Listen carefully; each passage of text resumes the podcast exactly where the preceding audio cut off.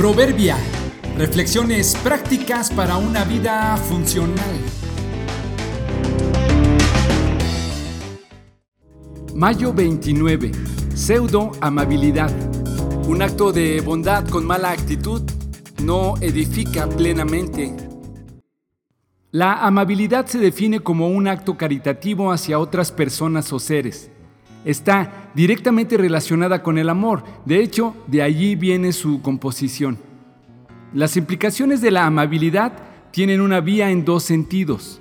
Una persona amable es aquella que con su actitud y sus actos muestra amor en asuntos prácticos, en actos de bondad, y como resultado de ser amable hace que los otros se vuelvan amables, es decir, despierta en nosotros deseos de que se le ame. Pero hay una clase de amabilidad que en realidad no es amabilidad. Tiene casi todas las características de esta, pero es falsa. Digamos que es pseudo amabilidad.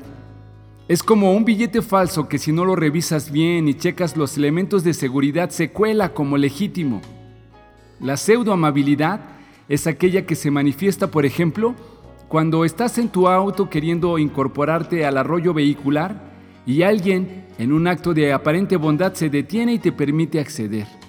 No sin antes hacerte señas de que te incorpores de inmediato y con un chasquido de dedos te dice algo que no oyes pero sí entiendes. Entra rápido, tonto, todavía que te dejo entrar estás con tus calmas. Amabilidad pirata es cuando haces un favor, pero en realidad estás sembrando para a su tiempo pedir uno.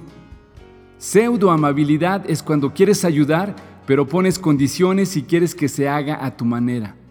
Pseudo amabilidad es cuando ayudas a alguien aún sabiendo que lo que hace es deshonesto y le traerá consecuencias negativas. Pseudo amabilidad es cuando hacemos algo para ser vistos y reconocidos. Es claro que en muchas ocasiones debemos ayudar aun cuando no tenemos un fuerte y sincero deseo de hacerlo. Pero aquí nos referimos a la hipocresía que se da cuando fingimos y nos obligamos a realizar actos con apariencia de piedad, pero que en realidad no brotan de un deseo de hacer el bien.